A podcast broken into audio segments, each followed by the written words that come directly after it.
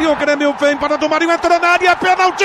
40 minutos é pênalti! Segundos após dizer que o jogo ainda não terminou, o árbitro aponta a marca da cama e confirma a penalidade máxima em cima de Marinho. 41 minutos e meio.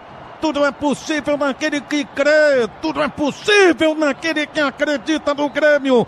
Prepara-se para cobrar a penalidade máxima. Jael, o Cruel. Foi para a bola, Jael, bateu! Cruel!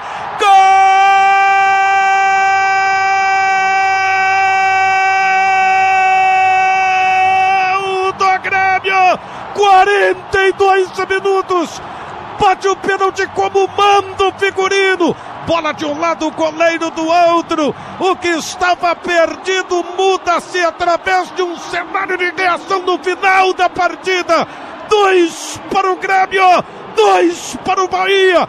A história do gol aqui nesta arena do Grêmio, que vai a loucura, conta Simon Bianchini. Já é honrando seu apelido, foi cruel na cobrança de pênalti. Teve o goleiro bem posicionado, o Douglas, que escolheu o canto esquerdo, mas o Jael mandou no canto direito do goleirão da equipe do Bahia, empatando tudo e o Grêmio vem pra virada.